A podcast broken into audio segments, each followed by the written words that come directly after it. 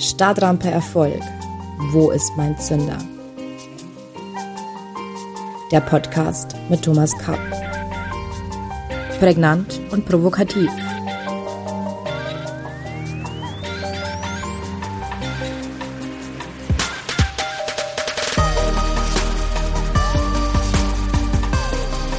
Herzlich willkommen allseits. Ich begrüße Sie zu unserer neuen Folge von Stadtrampe Erfolg. Wo ist mein Zünder?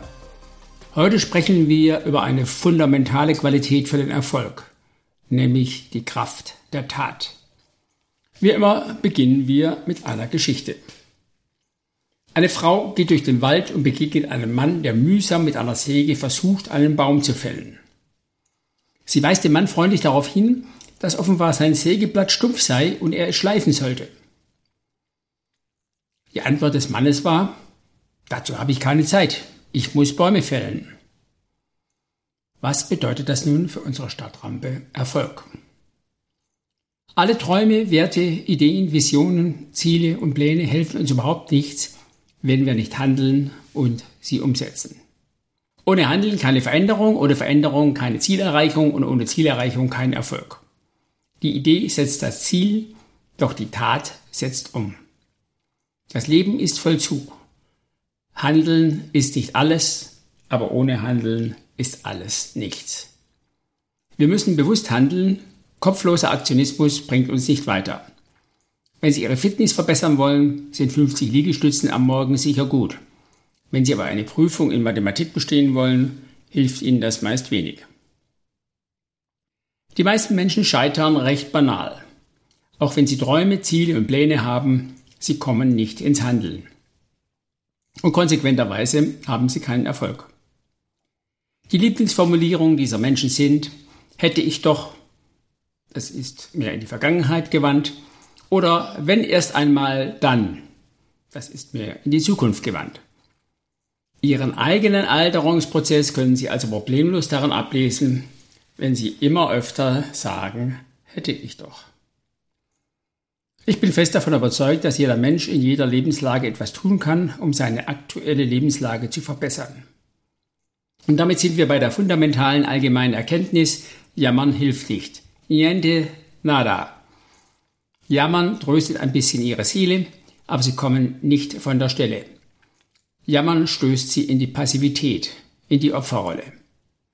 Und es macht einsam und isoliert Menschen, denn niemand möchte Jammerlappen um sich herum haben. Sie verlieren möglicherweise wichtige Verbündete bei ihren künftigen Plänen, etwas zu ändern. Am schlimmsten ist aber, sie verlieren jeglichen Fokus auf eine Lösung, jede Idee zur Verbesserung ihrer Lage. Jeder Ansatz zur Veränderung der Misere ertrinkt in der Badewanne ihres Selbstmitleids. Und am Schluss stirbt sogar die Hoffnung. Vergessen Sie also Jammern als Lösung. Werden Sie aktiv und gehen Sie Ihre Lage mit dem Dreischritt Love it, Change it or Leave it an. Love it. Ändern Sie Ihre Einstellung. Wenn Ihr Onkel Ihnen langweilige Geschichten erzählt, hören Sie einmal genau zu. Vielleicht erkennen Sie das Interessante gar nicht, wenn Sie nur oberflächlich zuhören. Change it. Wenn Sie mit dieser Strategie nicht weiterkommen, weil die Geschichten einfach wirklich langweilig sind, dann bitten Sie Ihren Onkel, doch etwas anderes zu erzählen. Oder erzählen Sie selbst einmal etwas von sich. Und zu guter Letzt leave it.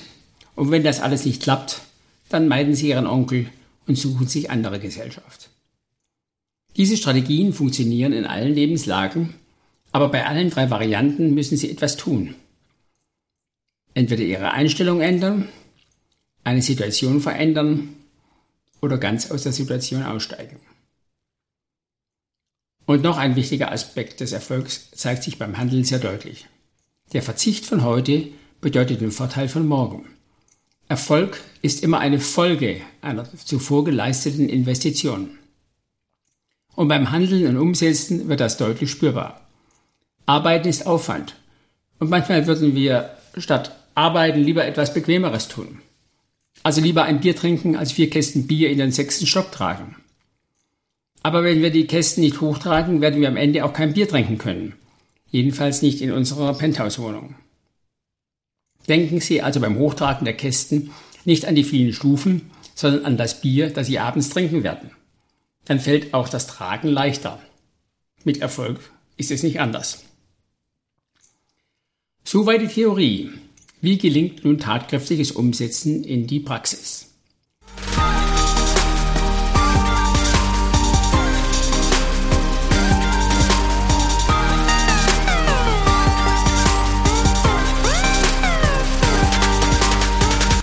Erfolg braucht Vorbereitung. Performance is the result of preparation. Dieser Satz gilt nicht nur bei der Planung, sondern auch bei der Umsetzung. In unserer schnelllebigen Zeit nehmen wir uns häufig nicht die nötige Zeit zur Vorbereitung. Und manchmal müssen wir uns Zeit nehmen, um unsere Einsatzfähigkeit und Schlagkraft zu erhöhen. Wie die Eingangsgeschichte sehr deutlich zeigt.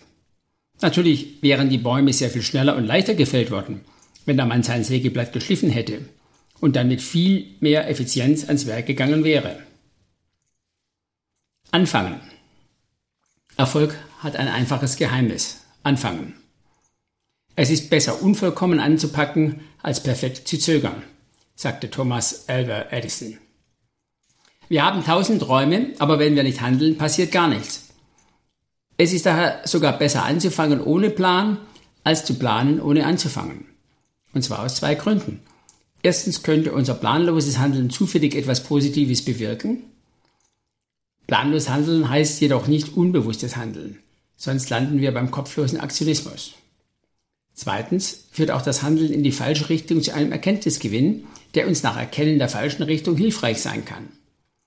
Bewegung, selbst in die falsche Richtung, ist immer besser als Stillstand. Dann wissen wir nämlich, wohin wir nicht wollen.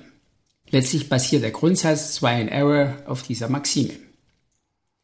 Anfang bereitet auch vielen Menschen Schwierigkeiten. Der Anfang scheint eine besonders hohe Hürde zu sein.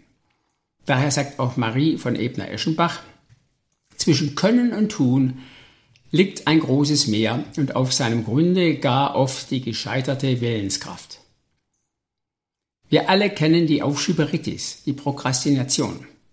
Wir verschieben unangenehme Dinge, wir finden Ausreden, Rechtfertigungen und Entschuldigungen für unsere Untätigkeit oder wir lassen uns von anderen, oft unwichtigen Dingen ablenken.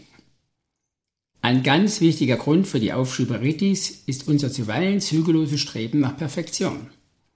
Wir haben Angst, es nicht sofort perfekt zu machen und beginnen dann überhaupt nicht. Meine Kollegin Katharina Siebauer ermuntert ihre Kunden in ihrer Praxis und in ihrem Podcast mit dem Spruch Imperfectly Perfect. Wäre vielleicht für alle Perfektionisten unter Ihnen etwas. Step by Step. Wir haben gesehen, es ist wichtig, mit dem ersten Schritt anzufangen und dann den nächsten zu gehen. Ich liebe das Bild einer Treppe. Es ist keinem Menschen möglich, mit einem Sprung vier Meter Höhe zu bewältigen. Aber mit 20 Stufen ist das kein Problem. Step by Step. Wir kennen dieses Prinzip bereits von der Kategorie Planung. Mit kleinen Schritten brechen wir große Herausforderungen in kleine, bewältigbare Stufen herunter.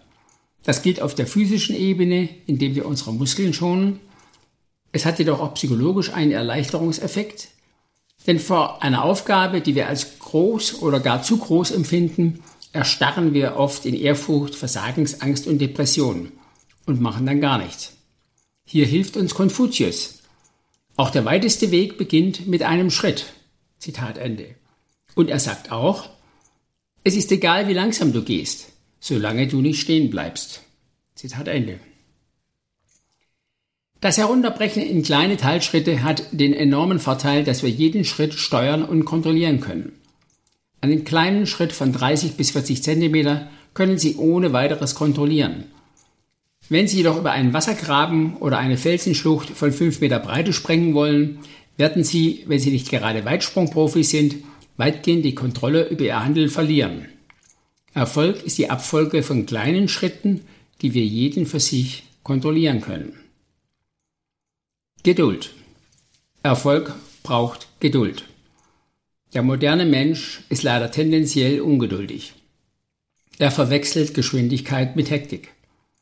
Wer den kleinen Schritt nicht im Kopf hat, rast jedoch mit seinem Geist dem Körper voraus und ist beim Handeln nicht präsent, sodass wir den kleinen Schritt auch nicht wertschätzen können und dazu neigen, Fehler zu machen. Wir werden zu Menschen, die schneller sprechen als denken. Hektik sollten wir nicht mit Schnelligkeit verwechseln. Oder wie Edward A. Murphy es formuliert, Man hat niemals Zeit, es richtig zu machen, aber immer Zeit, es noch einmal zu machen. Zitat Ende. Die meisten Menschen überschätzen, was sie kurzfristig leisten können und unterschätzen, was sie langfristig leisten können. Geduld ist hingegen die Transformation von Langsamkeit in Kraft. Mit dem Tempo einer Schnecke und der Wucht eines Elefanten. Das ist mir lieber als mit der Schnelligkeit eines Geparden und der Wucht einer Fliege. Es gibt ein interessantes Paradox in unserer heutigen Zeit.